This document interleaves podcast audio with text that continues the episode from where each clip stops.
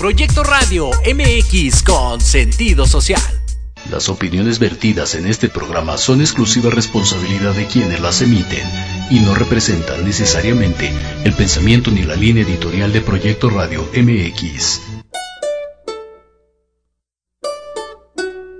Hola, ¿qué tal? Bienvenidos a Pulso Saludable. Soy Liliana Noble Alemán. Comenzamos.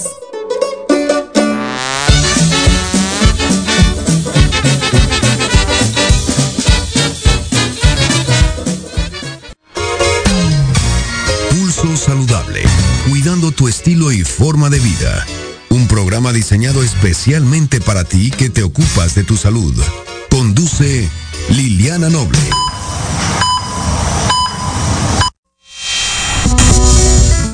4 de la tarde con 3 minutos, 16 horas con 3 minutos. Muy buenas tardes, tengan todas y todos ustedes. Soy Liliana Noble Alemán y le doy la más cordial bienvenida al pulso saludable del día de hoy. Estamos transmitiendo completamente en vivo desde las instalaciones de Proyecto Radio MX aquí en la zona centro de la ciudad capital. En este 21 de marzo de 2023 con la temperatura en 27 grados centígrados.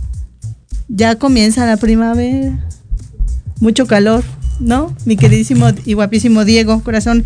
Gracias que me acompañas como siempre en los controles técnicos. Hoy tenemos un programa bastante interesante, le cuento cuántas veces usted ha intentado dormir y no puede y vuelca de un lado a otro de la cama y empieza a pensar en los problemas que tiene y se levanta y camina o se pone a leer en esta intentona de dormir, de poder conciliar el sueño o prende la luz o come un poco o se levanta y ve a ver qué hay en el refrigerador. Hay algo que se llama higiene del sueño y hoy vamos a platicar con un experto de los trastornos del sueño porque la semana pasada se conmemoró el Día Mundial del Sueño y dicen los expertos que no cumplir con la cuota obligada para cada individuo, que es diferente en cada caso, de hora sueño, implica muchos problemas, entre ellos la abrirle la puerta a la obesidad. Así es que vamos a platicar más adelante con un experto. También vamos a platicar sobre, ¿le suena varicela zoster? Varicela, apellido zoster no solamente existe la varicela zoster, también el herpes zoster. ¿Qué, zoster, ¿qué relación tienen estas dos enfermedades? ¿A quién le va a dar varicela, varicela zoster, así se llama? ¿Y a quién herpes zoster? Un experto también nos va a platicar de todo ello y uno de los temas más importantes que hoy en día se está platicando en todas las redes sociales, eh, tuve la oportunidad de preguntarle al presidente Andrés Manuel López Obrador en la conferencia eh, la semana pasada sobre a qué acuerdo se llegó con el gobierno federal México a Estados Unidos en el tema del fentanilo y las acciones que van a realizar estas dos acciones en conjunto. Y hoy un experto nos va a explicar qué es el fentanilo y de qué forma afecta esta droga este opioide. Así es que todo ello y un poquito más en el pulso saludable del día de hoy. Damos inicio pues a la jornada de trabajo.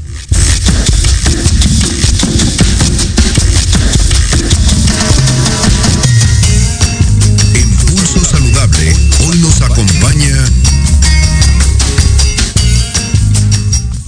4 de la tarde con 6 minutos de este 21 de marzo de 2023. La temperatura 27 grados centígrados. Ya se encuentra conmigo a la distancia el doctor Oscar Rosas Carrasco. Él es especialista en medicina interna y geriatría, egresado de la Universidad Nacional Autónoma de México. Es investigador en ciencias médicas, nivel 2, profesor investigador del Departamento de Salud de la Universidad Iberoamericana en el campus de la Ciudad de México. Cuenta con 50 artículos publicados en revistas nacionales e internacionales, editor de cuatro libros y diversos capítulos sobre geriatría. Además, realiza investigación en envejecimiento y geriatría y fue profesor de pregado en la Universidad Nacional Autónoma de México y actualmente imparte clases de posgrado en la Universidad La Salle y vamos a platicar con él sobre el herpes zóster. Doctor Oscar, gracias por estar con nosotros en Pulso Saludable. Muy buenas tardes.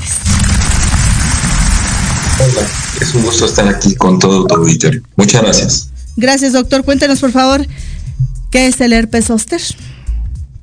Bueno, pues es una enfermedad eh, causada por un virus, como bien decías previamente, eh, por un virus que se llama de la varicela zoster. Es el mismo virus que causa enfermedad como unas lesiones en la piel, unas eh, bolsitas llenas de agua que se llaman vesículas o más grandes, ampollas, ¿verdad? Que nos dan la etapa de, de nuestra infancia o adolescencia. Posteriormente se aloja en la parte posterior de nuestra columna, en la médula espinal, y queda ahí latente por siempre. Desafortunadamente no se puede eh, eliminar de nuestro organismo.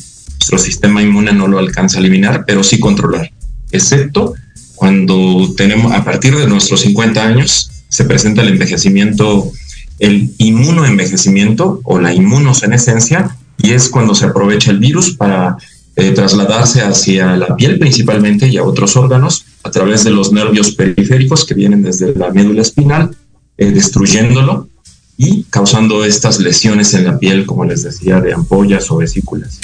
¿Quiere decir que, quedó alguna especie de, de, respuesta inmune ahí eh, sostenida, oculta, inactiva en el organismo después de que padecimos de varicela? Exactamente. El virus una vez que nos infecta y pasa a su fase aguda de la varicela zóster en la niñez, que nos llenamos de estas vesículas, cara, piel, este, piel cabelluda, etcétera, eh, se queda alojada en esta parte. Logra nuestro sistema inmune eh, como localizarla, disminuir a una replicación viral muy escasa, muy lenta, y logra detenerlo ahí, pero no lo logra eliminar. Cuando baja eh, cuando bajan nuestras defensas, cuando nuestro sistema inmune se distrae con otras enfermedades, cuando está luchando contra eh, eh, por el estrés, contra otras enfermedades, diabetes, enfermedad pulmonar, crónica, incluso antes de los 50, cáncer, leucemias, etcétera, es cuando se aprovecha y se vuelve a activar y se disemina, como comentaba, a través de nuestros nervios periféricos. ¿De qué depende que a un individuo sí le ocurra la varicela zoster y a uno no le ocurra? ¿Únicamente la vacunación es quien evita que la enfermedad se presente? Exactamente, no tenemos eh, como incluso a un adulto mayor, incluso de 70, incluso 80 años, en excelentes condiciones, no podemos evitar el, el envejecimiento de nuestro sistema inmune. Cualquier estrés eh, aunque estemos muy fuertes, musculosos, etcétera, una vida excelente y saludable, puede eh, presentarse ante cualquier enfermedad. Entonces, la única eh, estrategia que puede ser, que ha demostrado tener mayor eficacia, es la vacunación. con la vacunación con esta nueva vacuna, la nueva vacuna que, que acaba de salir, que está disponible, es como podemos prevenir hasta el 90% de los casos esta primera lesión por herpes. Claro. ¿Y, por qué cuando avanzan las décadas de la vida, por qué cuando se presenta en los adultos ahora con este nombre de, herpes zóster, por qué es tan agresivo? Incluso me atrevería a pensar que es más agresivo cuando la, las, las ampollas o las ámbulas de la varicela en la etapa de la niñez. ¿Por qué pasa esto, doctor? Y es que, eh, bueno, intervienen varios factores, pero uno de ellos es que nuestro sistema inmune ya no es tan eficaz cuando estamos eh, en pleno desarrollo o en pleno apogeo de nuestro sistema inmune. Empieza a perderse una glándula que se llama timo, que producía una gran cantidad de, células eh, que son las que contrarrestan y matan literalmente los virus impiden que se dé una respuesta exagerada. Entonces, todo este envejecimiento hace que, y cuando estamos distraídos, nuestro sistema inmune se distrae para luchar contra otras enfermedades, bueno, pues también ocurre lo mismo. No es tan efectiva nuestra protección y el virus replica enormemente en miles, cientos de miles, millones de copias y por un solo nervio y disemina eh, a través en toda la zona expuesta de la piel o incluso órganos internos, como comentado, que son sus complicaciones. Y, y, este, este, este virus es igual de, de eficaz que cuando somos niños eh, respecto a la virulencia, es decir, al contagio de un individuo a otro, o qué ocurre en la adultez? Sí, a diferencia de la varicela zoster, que es el virus por, que tiene como primer contacto en un individuo, este sí se puede transmitir por gotitas de saliva, etcétera. Pero ya una vez que está presente en nosotros y se presenta posteriormente, eh, ya no se transmite, eh, el mecanismo no es aéreo, o por gotitas de saliva o, secreciones de nuestro cuerpo, sino eh, sí eh, es, es, de una baja transmisión porque eh, se tendría que tener contacto muy estrecho y directo sobre las lesiones para que pudiera infectarnos al que no le haya dado varicela. Entonces, como es el virus de la varicela zoster, al que no le haya dado varicela le podría dar con muy baja probabilidad varicelas, varicela como tal, la enfermedad, como el de los niños. Entonces, por eso es que se tiene que tener higiene, cuidado en las lesiones, ¿verdad? Eh, pero no un aislamiento como son, como se hace para las enfermedades que son altamente infecciosas por medio de transmisión este, aérea o por contacto con Claro. ¿Se puede evitar eh, eh, tener varicela zoster, perdón, herpes zoster, aun cuando ya hayamos sido vacunados, aun cuando ya nos haya dado varicela?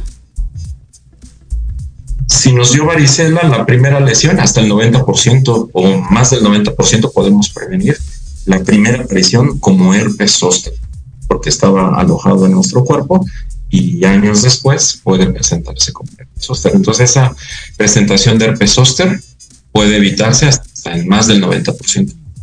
Eh, sobre el, si ya nos dio herpes zóster, por ejemplo, si tenemos a una persona que le dio herpes zóster a los 60 años, un segundo cuadro de herpes zóster, hay algunos estudios que se están corriendo al respecto y la tendencia hacia la respuesta es que sí, que nos puede disminuir ese riesgo de presentarse por segunda vez e incluso con eh, las secuelas como el dolor que es la neuralgia posherpética, la principal complicación eh, posterior a las lesiones o durante o posterior a las lesiones. ¿Existe alguna forma de, de, tratamiento? Ahora que usted menciona esto del nervio y esta neuralgia por eh, eh, hay algunos expertos que incluso eh, con algunos finos cortes inhiben el sensor, el dolor. ¿Esta sería una, una, una práctica común o cómo se resuelve este tema? Porque entiendo que es un tema muy, muy doloroso. Sí, así es. Eh, personas lo describen como el peor dolor de, que han sentido en su vida. Mujeres que han tenido este eh, partos lo describen como similar incluso a un parto, dolor de vesícula, etcétera. Eh, existe una gama de intensidad del dolor este, bastante amplia, pero algunos, por ejemplo, no tienen ningún dolor, ninguna molestia, pero la gran mayoría tienen dolor moderado a intenso. Entonces, em, bueno, como eh, nos marca la Organización Mundial de la Salud, este dolor se debe tratar por diferentes etapas, con diferentes medicamentos para tratar este tipo de dolor. Una combinación de estos es lo que ha resultado más efectiva. Sin embargo, hay casos que ningún medicamento tomado o inyectado, etcétera, es efectivo porque es un dolor como viene y destruyó al nervio, literalmente, en su paso a través de la médula espinal hasta la piel o hacia los órganos, hígado, pulmones, cerebro. Entonces lesiona todo el nervio y se queda mucho tiempo dañado. Y como se encargaba de dar la sensibilidad a toda esa zona, pues nos da un dolor intenso toque eléctrico, alteraciones de la sensibilidad, sienten por momentos que está súper sensible y por otros momentos insensibilidad, etcétera. Es muy heterogéneo el dolor. Incluso los casos severos debemos canalizarlos al especialista, a los que no somos especialistas de, del dolor como tal, canalizarlos porque eh, se necesitan hacer, como tú bien decías, intervenciones como bloqueos ya muy específicos en, en los diferentes áreas del nervio o en su origen para hacer bloqueos extensos en quirófano eh, que requieren pues bajo sedación, etcétera, ya es un eh, procedimiento pues ya invasivo, pero que a veces llega a ser de mucha utilidad porque no tenemos ninguna otra alternativa. Y, este proceso de activación o de, de, sí, de activación de, de, la enfermedad, ¿tiene un, un, inicio y un fin? ¿O va a vivir la persona el resto de su vida eh, con paliativos contra el dolor eh, y esta enfermedad no se va a quitar? Bueno, ya que se presenta, es, sí, una vez que se presenta, estamos hablando de los casos del extremo severo, donde hay un dolor intenso, una neuropatía intensa. Eh, cada caso ya va a ser distinto, pero bueno, en la práctica me han llegado casos que definitivamente requieren varios bloqueos unos bloqueos les duran en algunos pacientes, dependiendo la técnica, el profesional que lo aplica y el tipo de dolor y área de la cual estamos platicando, que el nervio que estamos que estamos tratando, del cual fue lesionado. Entonces, unos requieren a los seis meses un bloqueo, después al año, otros un refuerzo de bloqueo este, anual, bianual, etcétera. Estamos hablando de casos extremos, pero eh, por eso la plática que debemos eh, estar atentos para tratar de prevenir y llegar y no llegar a estos casos severos de difícil control. En nuestro país, ¿cómo está la estadística, la incidencia y la prevalencia de la enfermedad, doctor? Bueno, eh, el 99% tuvimos exposición al virus de la varicela, varicela zoster, perdón. Entonces, cuando éramos pequeños, el 99% tenemos en nuestra sangre anticuerpos. O sea, es decir, tuvimos contacto con ese virus. Entonces, quiere decir que tenemos eh, nosotros alojados los virus, baja replicación en nuestra médula espinal. El riesgo entonces de presentar hasta el 30% que una persona mayor de 50 años presente este virus, pero ahora manifestándose como herpes zóster. ¿Y por qué a, partir de la década, de la quinta década de la vida? ¿Por qué no antes? ¿Por qué no después, doctor? Excelente pregunta, porque eh, eh, es un punto de corte. Algunos se presentan un poco antes de los 50, algunos un poco después de los 50, pero utilizamos ese punto de corte de edad a los 50 porque, como les decía, un, órgano que envejece es el timo, que está en la parte posterior de aquí de nuestro esternón, parte media de nuestro tórax. Eh, el timo es encargado de producir las células. El sistema inmune se divide genéricamente en, la respuesta por, por anticuerpos, ¿verdad? Dirigidos y en y en la respuesta por células que matan literalmente mediante sustancias, matan, eliminan los virus y otro tipo de agentes, bacterias, hongos, parásitos, hasta tumores, y ese tipo de inmunidad que se le llama celular, que no depende de cuerpos, eh, ese, ese es el que más se deteriora con el envejecimiento. Eh, entonces sí se producen otros órganos como médula ósea, hígado, entre otros, y sí se produce, pero conforme avanza la edad, eh, llega a cargarse la balanza a que ya no es tan efectivo, desafortunadamente. Entonces, sí, ahí hay envejecimiento, sí hay estragos por envejecimiento en el sistema inmune. Ahora tampoco hay que estigmatizar, ¿verdad? Y decir que el envejecimiento es enfermedad.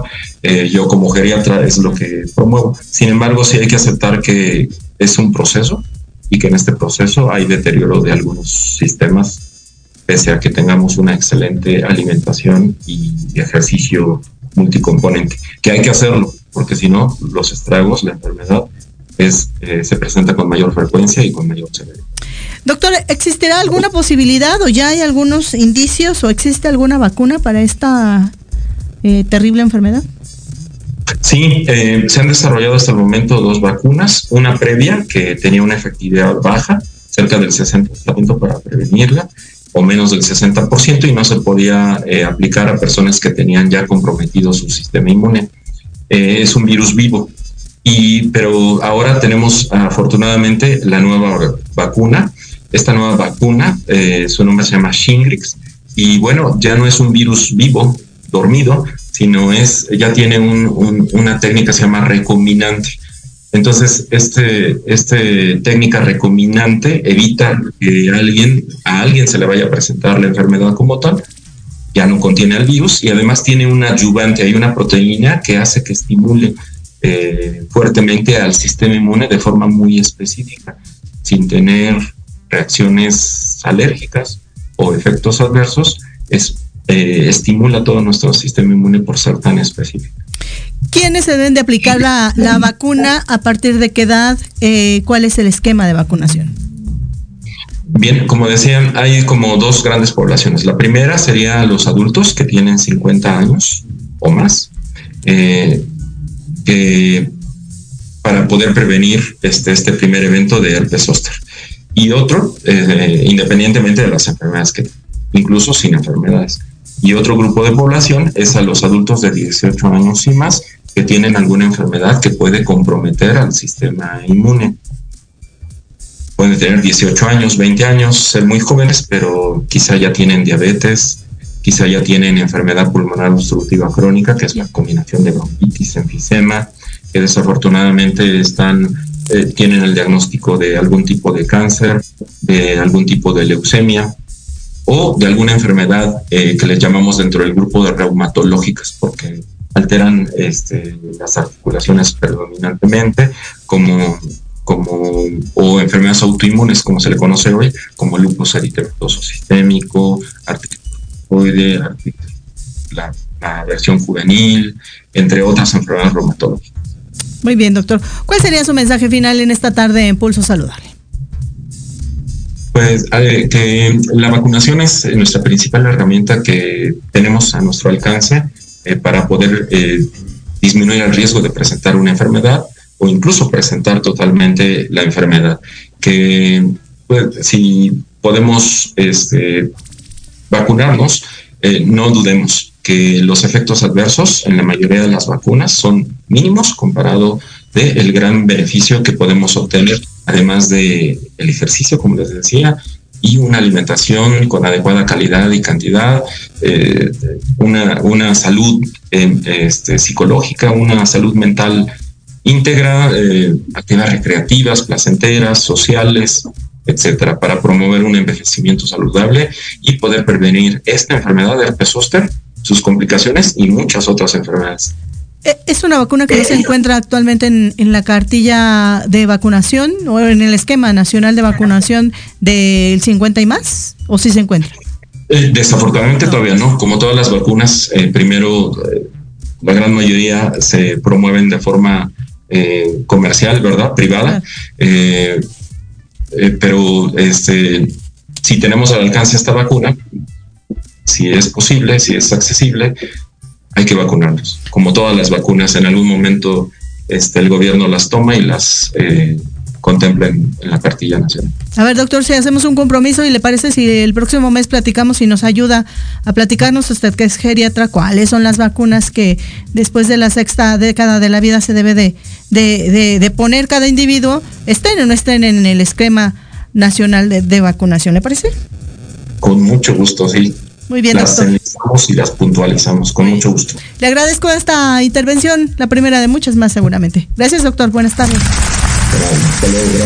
Ahí la voz en esta tarde en Pulso Saludable del doctor Oscar Rosas Carrasco, especialista en medicina interna y geriatría, con quien platicamos de este odioso herpes zóster. Cuatro de la tarde con 25 minutos, pausa, vengo.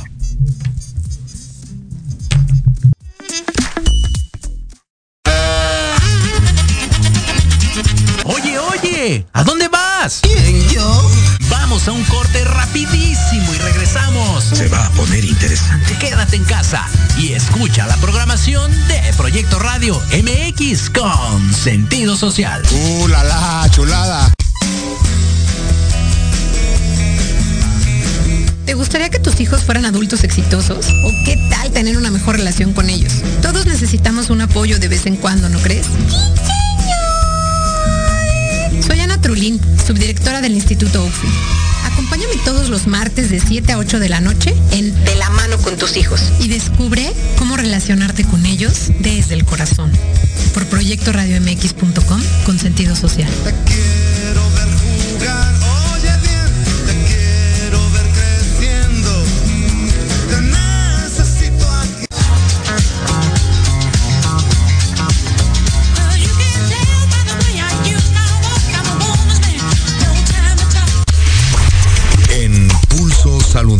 También nos ocupamos de tu salud mental. 4 de la tarde con 26 minutos de este 21 de marzo del 2023, la temperatura 27 grados centígrados. Hoy el natalicio de Benito Juárez. Muchos dicen que ha sido y será el mejor presidente. Yo no creo. Aquí que levante la mano quien crea lo mismo. ¿Tú crees, Diego? Maricruz tampoco. Los oaxaqueños, muchos de los oaxaqueños opinan que tampoco ha sido el mejor presidente del mundo, pero hay quienes sí, bueno, vale la pena destacarlo. Yo todos los días voy y veo su recinto ahí en Palacio Nacional y qué gusto me da formar parte de esta historia. Ella se encuentra con nosotros a través de la alternativa de comunicación denominada Zoom, el doctor Félix Aranday Cortés. Él es médico psiquiatra con posgrado de alta especialidad en el manejo de adicciones. Es socio director de Almágica, Almásica, Almácija, Centro Psicoterapéutico Integral. En el año 2003 inició la especialidad en psiquiatría en la Universidad La Salle, lugar donde la relevancia de la psicoterapia, el humanismo y la conciencia social permeó fundamentalmente su orientación científica positivista.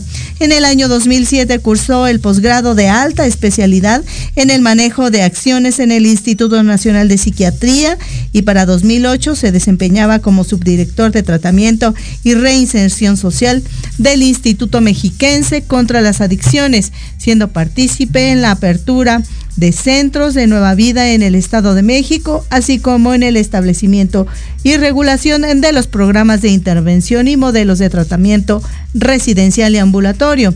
En 1995 participó en el programa Jóvenes hacia la Investigación de la Universidad Nacional Autónoma de México, evaluando la etiología del deterioro cognitivo y la demencia. Posteriormente, con el, como integrante más joven del equipo, de los doctores eh, José María Calvo y Augusto Fernández Guardiola, fundadores de la Dirección de Investigaciones en Neurociencias del Instituto Mexicano de Psiquiatría.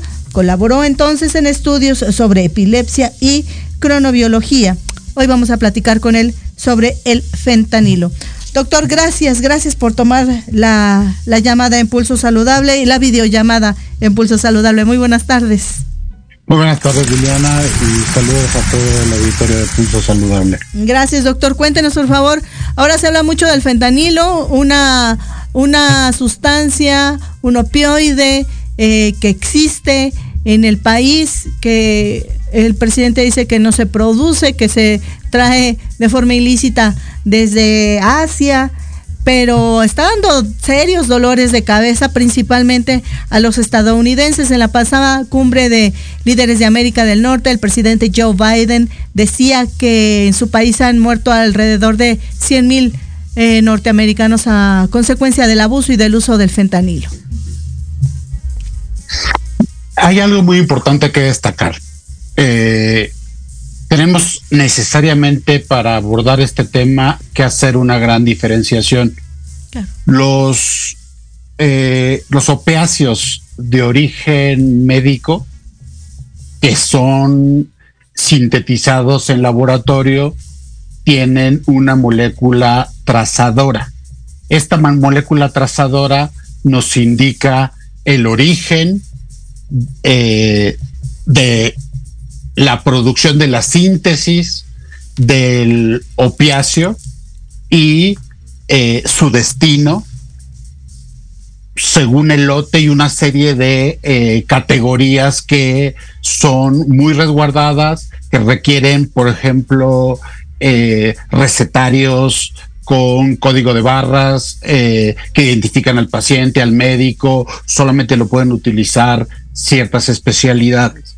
Entonces, el, fentanilo para uso médico es muy fácil de detectar porque tiene radio, tiene una molécula sin actividad biológica que es un trazador. Por otro lado, de una forma totalmente distinta, tenemos los fentanilos. Los fentanilos son una familia de moléculas, eh, muchas de ellas se inició la investigación para uso en humanos y se descartó por la potencia, se descartó por los efectos secundarios, eh, incluso eh, dentro de la familia de los fentanilos está actualmente, se puede, se, ha podido observar que hay eh, uno que se llama iso no perdón isonotinacina isonotinacina que está en fase 2 eh, es un analgésico opiáceo en fase 2 de investigación. Actualmente no se utiliza en humanos y eh, se ha encontrado en algunas muestras de drogas de abuso tanto en México centro y la frontera, así como en Estados Unidos. Entonces, para, para ir partiendo, eh, ir, ir acotando el tema, pues aquí tenemos una gran diferencia. Claro. los, en, en general, los fentanilos tienen una acción analgésica muy potente, son excelentes anestésicos, sirven para inducir el sueño, tienen acción antidiarreica, antitusiva eh, y antemética, o sea, eh, sirven para quitar la tos, para quitar la diarrea y para eh, reprimir el, o, controlar el vómito. Sí. en este punto tenemos que comprender que a partir del desarrollo del cerebro en los seres humanos, tenemos receptores específicos para eh, opioides. Los péptidos opioides son sustancias que genera el organismo, eh, como son las encefalinas, eh, las endorfinas, las dinorfinas, que sirven para disminuir el dolor en caso de sufrir un ataque, tener que huir o someterse. Y estos sistemas acoplados a los sistemas eh, eh, emocionales les dan una peculiaridad eh, muy amplia a los efectos. Por ejemplo, el uso del fentanilo y de otros opiáceos inhibe la respuesta del, miedo en, los seres humanos, inhibe la respuesta del estrés, de la angustia, del dolor psíquico, eh, incluso por eso se utiliza, se utilizó en la Segunda Guerra Mundial y en la Guerra de Vietnam eh, como un paliativo en personas que estaban, eh, que ya estaban desahuciadas, que estaban a punto de morir, porque quita ese miedo a, a la muerte, a la destrucción del cuerpo. Justamente por eso observamos eh, las imágenes donde hay personas con infecciones muy importantes en los brazos, en la cabeza, en algunas regiones del cuerpo, y nos preguntamos eh, por qué no paran. Porque la droga tiene, eh, los fentanilos tienen esa característica específica. Claro. Doctor, en nuestro país o con base a la experiencia que usted tiene como esta área de que usted maneja de la adictología, ¿Le ha tocado o conoce, se sabe de, mexicanos, mexicanas que sean eh, personas que vivan con este abuso, uso cotidiano de, fentanilo, independientemente de la forma ilícita en lo que lo hayan adquirido y cuáles son estos efectos que le produce al ser humano? Eh, mira, yo soy eh, un adictólogo de infantería, o sea, yo estoy a nivel piso en la clínica eh, que es en la atención día a día de los pacientes, tanto en centros de rehabilitación como a través de consulta externa. Tenemos actualmente tres tipos de usuarios.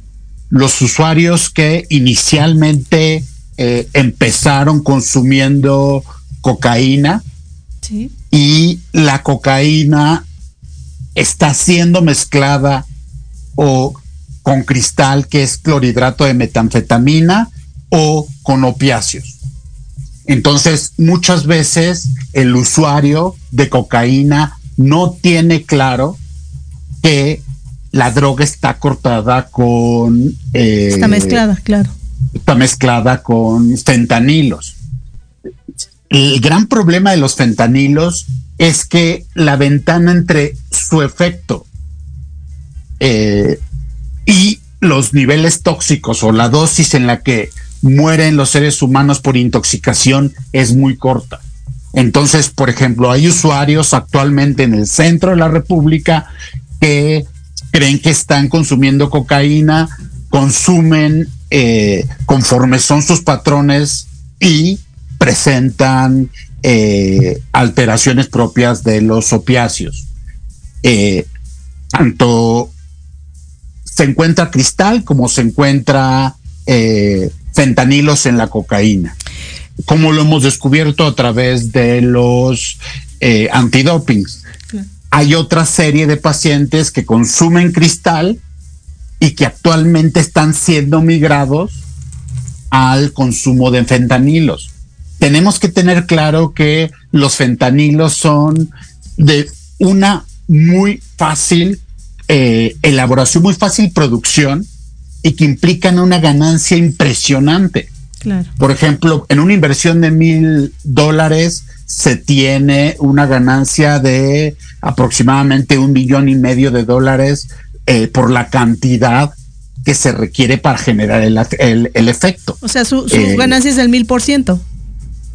Sí, brutal. Sí. Y depende todavía del tipo de, de, fentanilo, perdón. Claro. Doctor, eh, finalmente, eh, el presidente Andrés Manuel López Obrador dijo que, que quería ver la posibilidad de que se pudiera desechar el uso en el país de esta de este eh, opioide eh, de manera eh, tácita lo, lo, propone dice que, que, la gente del CONACID etcétera los usuarios más bien los investigadores esto es posible porque cumple una función esencial en el ámbito de la medicina eh, eh, habrá posibilidades, aunque al final de cuentas el tráfico eh, creemos todos que seguirá desafortunadamente, porque esa es una forma en la que se adquiere esta, esta, esta droga de la forma ilícita. Pero esto beneficiaría a la medicina, la pondría en jaque, es complejo. ¿Cuál sería su opinión al respecto? No, existe, por eso, por eso quise empezar distinguiendo a los opiáceos eh, de origen médico tienen un radiotrazador y son muy pocos. Son, son muy pocos laboratorios y es muy poco lo que eh, se requiere. Es imposible eh, eliminarlos porque se pierden muchísimas posibilidades para muchas patologías. Por ejemplo, el doctor que me precedió hablaba del herpes. Es uno de los medicamentos que en una fase de tratamiento se utiliza. sin embargo, los precursores e incluso eh, los precursores sí se pueden rastrear eh, a través de la identificación de estos observatorios. Podemos ir eh, retirando las muestras. Se hizo un estudio muy, muy bonito en la Ciudad de México donde a través de las aguas residuales se iba calculando el nivel de fentanilos que existía en un cierto tiempo, tanto en el centro como en el norte, y se encontró presencia de fentanilos periféricos. Lo que podemos hacer es, uno, eh, sellar, sellar eh, eh, las garitas, sellar las, las aduanas. y bueno, ante la crisis de salud, el artículo 245 de la Ley General de Salud tiene la naloxona todavía como eh, un medicamento de uso controlado. La naloxona es el único antídoto para aquellos para aquellas pacientes que están sufriendo eh, adicción por fentanilos, incluso fallas respiratorias, eh, que es lo más grave que se está enfrentando y de alguna u otra manera solamente a través de eh, poder controlar los precursores es que se puede controlar el uso de fentanilos ilícitos. Muy bien. Porque son, son totalmente distintos. Muy bien, doctor. El tiempo es cruel en radio. Regáleme su mensaje final en esta tarde en Pulso Saludable. Eh, vaya, hago, hago un, llamado a, a, que se valore eh, el artículo 245 de la Ley General de Salud para que se permita el uso eh, tanto de la policía, de las ambulancias, eh, en las escuelas, para aquellas personas, para tener naloxona y poder atender eh, las fallas respiratorias o las fallas cardiovasculares en aquellas personas que están presentando problemas por el uso de fentanilos. Creo que sería una gran opción. Doctora, hagamos compromiso y platiquemos periódicamente sobre el tema de las drogas, porque no solamente existe el fentanilo, nos explicaba la cocaína, el crack, el cristal. Es importante que la gente conozca cuáles son los riesgos que, que, tiene eh, ser usuario de estas sustancias. ¿Le parece, Sí, doctor? Liliana, con muchísimo gusto. Muy bien, pues muchas gracias, doctor. Le mando un abrazo. Feliz día. Hasta luego. Gracias. Bye. Hay la voz del doctor Félix Aranday Cortés, el médico psiquiatra con posgrado en alta especialidad en el manejo de adicciones, con quien platicamos de este tema tan interesante del fentanilo. 4 de la tarde con 42 minutos de este 21 de marzo, día de la primavera y del natalicio de Benito Juárez del año 2023. La temperatura todavía 27 grados centígrados. Pausa, vengo.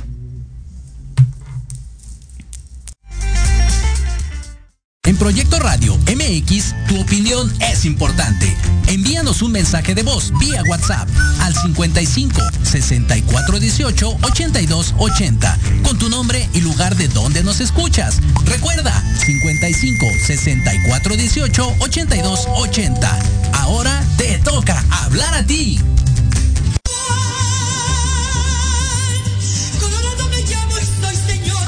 Escúchanos todos los miércoles en tu programa Dosis Mexicana de 5 a 6 de la tarde con Paloma Viajera y Andrick Meras por Proyecto Radio MX.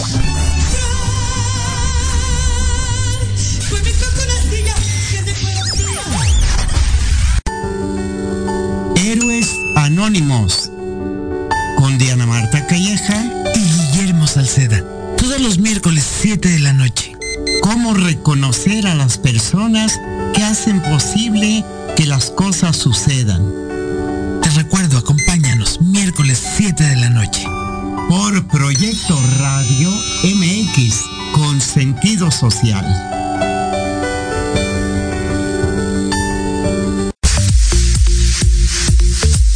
¿Mucha lana o qué? Todos los miércoles de 9 a 10 de la noche, comenta con Marta, Karina y el Pollo tips y mil cosas más para mejorar la economía de tu hogar. Solo por Proyecto Radio MX con sentido social.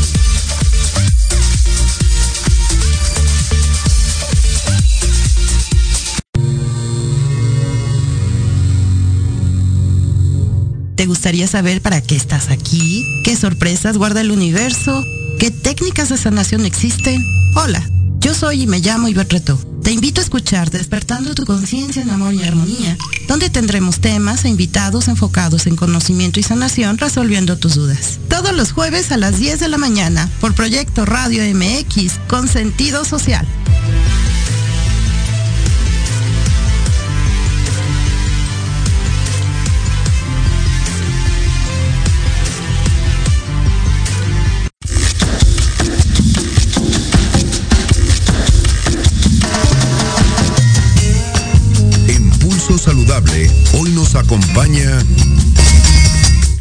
4 de la tarde con 45 minutos. Este 21 de marzo de 2023, la temperatura todavía en 27 grados centígrados. Y se encuentra conmigo también a través de la distancia el doctor Ricardo Bello Carrera. Él está adscrito al Hospital General Centro Médico Nacional La Raza, con alta especialidad en, en trastornos del sueño. Y justamente vamos a platicar con él en los próximos minutos sobre la pesadilla de verdad la pesadilla que pudiera ser para algunas personas, mujeres, hombres y hasta niños, adolescentes, adultos, eh, adultos mayores, conciliar el sueño.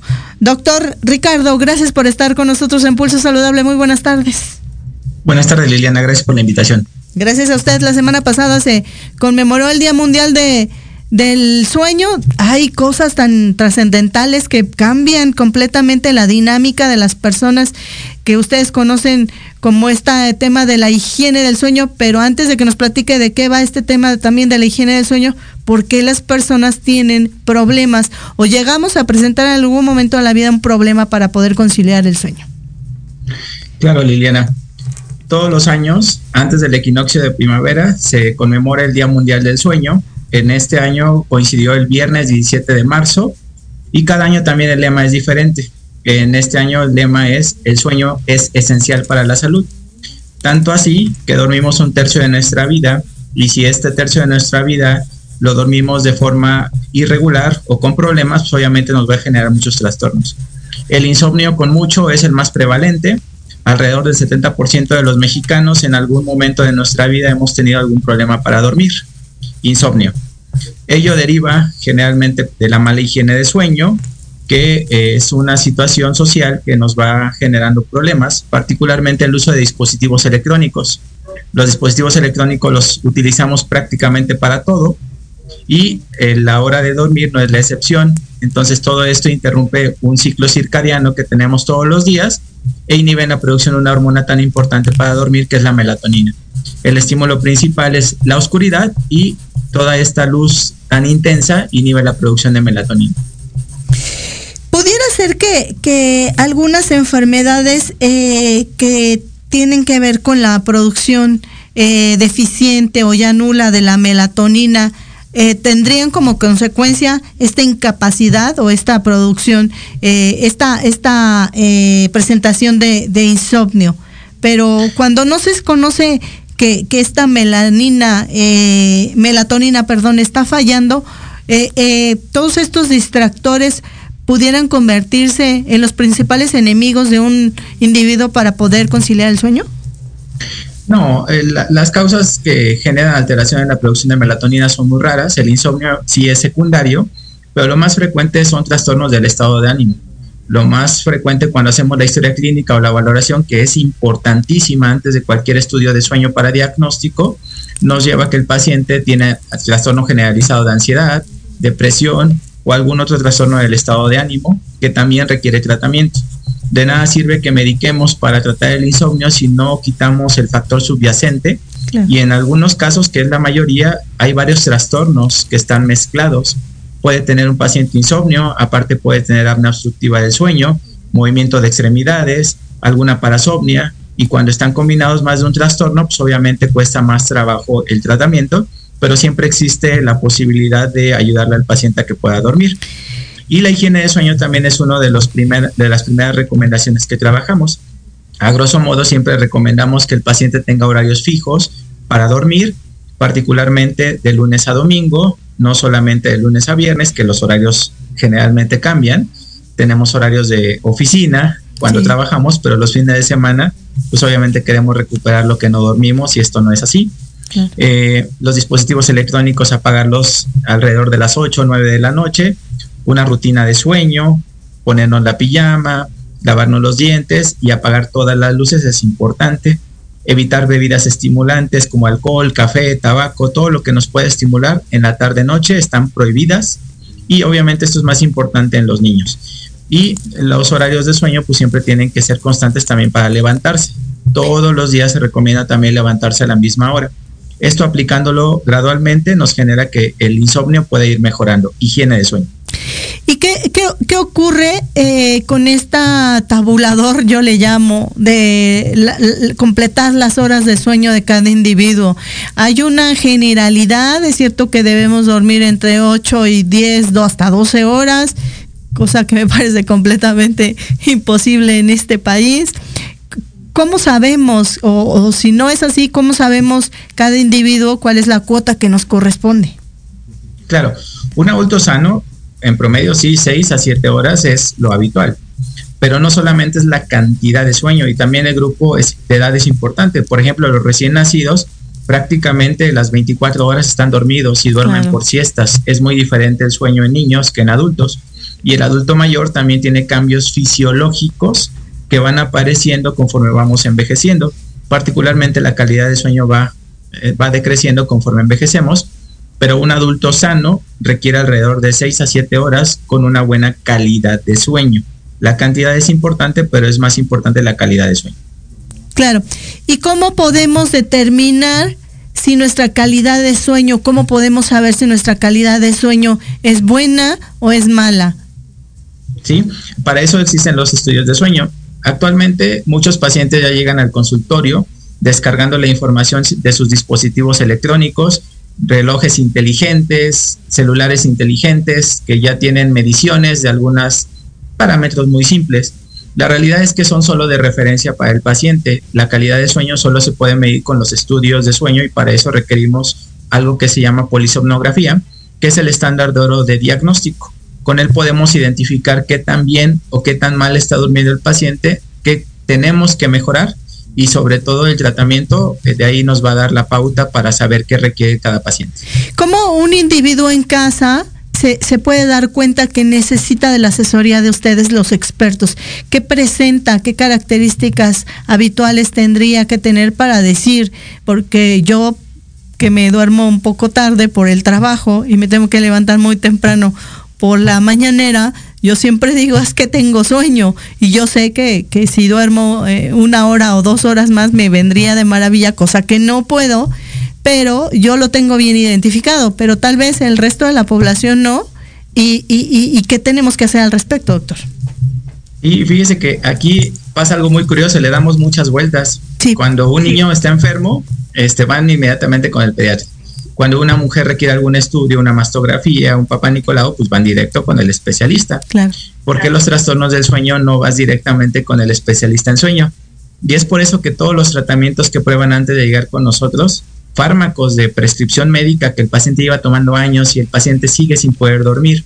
Eh, la realidad es que sí es conveniente ir con el especialista, nosotros hacemos la evaluación y obviamente damos las recomendaciones pertinentes, pero cuando el paciente tiene somnolencia diurna excesiva, que es el síntoma más frecuente de la mayoría de los trastornos del sueño, yo tengo tanto sueño durante el día o la tarde que necesito algún estimulante para mantenerme despierto, por ejemplo, café, que es el que ah. recurrimos la mayoría. Bebidas energéticas que tienen combinaciones a veces un poco peligrosas y lo utilizan como refresco de día los adolescentes o jóvenes, con combinaciones como cafeína, taurina, que generan solamente problemas, hasta el uso de sustancias ilícitas o por prescripción médica de forma este, muy bastante alta la dosis, pues obviamente eso traduce que hay un problema y requiere una valoración. Entonces, eh, eh, a, grosso modo, si presentamos somnolencia diurna, significa que algo nos está haciendo falta, que es horas de sueño. Y, Imagín, ajá. y entonces tendremos que ir con ustedes, ¿no? Los expertos. Imagínese, Liliana, que hay pacientes que se quedan dormidos trabajando. El problema es que cuando tu trabajo requiere que estés alerta, por ejemplo, un chofer de autobús. Claro, claro. Imagínese un piloto de avión que depende este, de un buen descanso, eh, quien maneja maquinaria pesada o quien la, el, estado de alerta depende en vidas, este, además de la suya, pues obviamente esos pacientes requieren que este, una valoración previa, o sería lo ideal una valoración previa si tienen sueño en el día. Claro.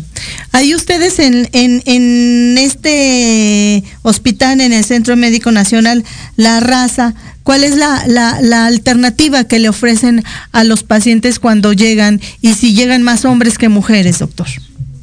Sí, las clínicas de sueño están diseñadas para ello. Existen diversas del orden público. Eh, la más grande de, México está en el Hospital de Enfermedades Respiratorias, eh, pertenece al sector salud. El enfoque es respiratorio, pero existen otras que tienen enfoques neurológicos. En el Instituto Nacional de Neurología, por ejemplo, el Instituto Nacional de Psiquiatría, el enfoque psiquiátrico. Todas tienen un enfoque muy específico, pero todas podemos tener una valoración y obviamente esta requiere del experto quien va a hacer esa valoración inicial y te va a canalizar con el especialista correspondiente.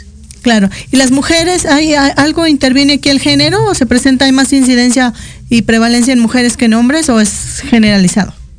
Los trastornos del sueño son alrededor de 94, agrupados en siete categorías. La más frecuente es el insomnio y ahí la prevalencia es más en mujeres, prácticamente de 2 a 1 en relación a los hombres y en el caso de otras enfermedades como la apnea obstructiva del sueño es más prevalente en los hombres antes de los 40 años. Después de los 40 años, eh, esa relación se va prácticamente acortando hasta ser uno a uno en las mujeres este, en relación a los hombres después de la menopausia.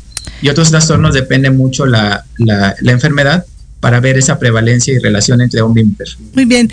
¿Cuál sería, doctor, su mensaje final en esta tarde en Pulso Saludable? El sueño es esencial para la salud. Si tienen algún problema, tienen somnolencia excesiva diurna, tienen que acudir a revisión. Y un grupo de edad frecuente que no le hacemos, no le damos tanta importancia en su forma de dormir son los niños. Si en los adultos afecta, imagínense en una persona que está en crecimiento y desarrollo, pues obviamente los trastornos de sueño van a generar repercusiones más importantes. Y, me atrevería a agregar dos situaciones, la no eh, satanización, no discriminalizarlos a ustedes, no etiquetarlos, hay que entender que también este es un área de la medicina que hay que, que tener en cuenta. Y la otra parte, doctor, pues no utilizar medicamentos, no automedicarse en esta parte tan importante porque pudieran ser eh, de consecuencias serias. Sí, las benzodiazepinas son de prescripción médica y últimamente hemos visto casos donde pues la gente como no sabe para qué son, pues los utiliza particularmente menores de edad porque en la casa los ven con los papás, pero estos medicamentos son de uso delicado y precisamente requieren receta médica y una supervisión médica. Muy bien, doctor. Un placer haber platicado con usted y aprendido tanto del sueño. Le mando un abrazo. Gracias. Buenas tardes. Gracias a ustedes. Saludos. Saludos. Ahí la voz del doctor Ricardo Bello Carrera, el adscrito al Hospital General Centro Médico Nacional La Raza, con alta especialidad en trastornos del sueño, con quien platicamos justamente de esta pesadilla que pudiera ser para algunas personas el conciliar el sueño. Si es que ya sabe, un dato. Si usted tiene somnolencia diurna, es un momento de acudir con el experto. Con esta información me toca despedirme, no sin antes agradecerle a Diego, Lupita, Maricruz, gracias. Soy Liliana Noble, cuídese y nos vemos y nos escuchamos el jueves, 4 de la tarde en punto aquí en Pulso Saludable. Adiós.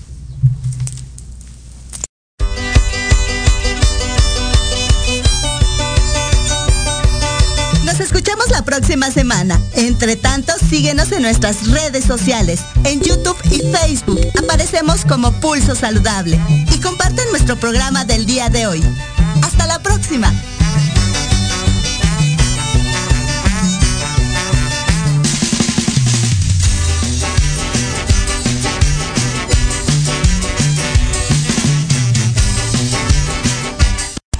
Estás escuchando Proyecto Radio MX con sentido social.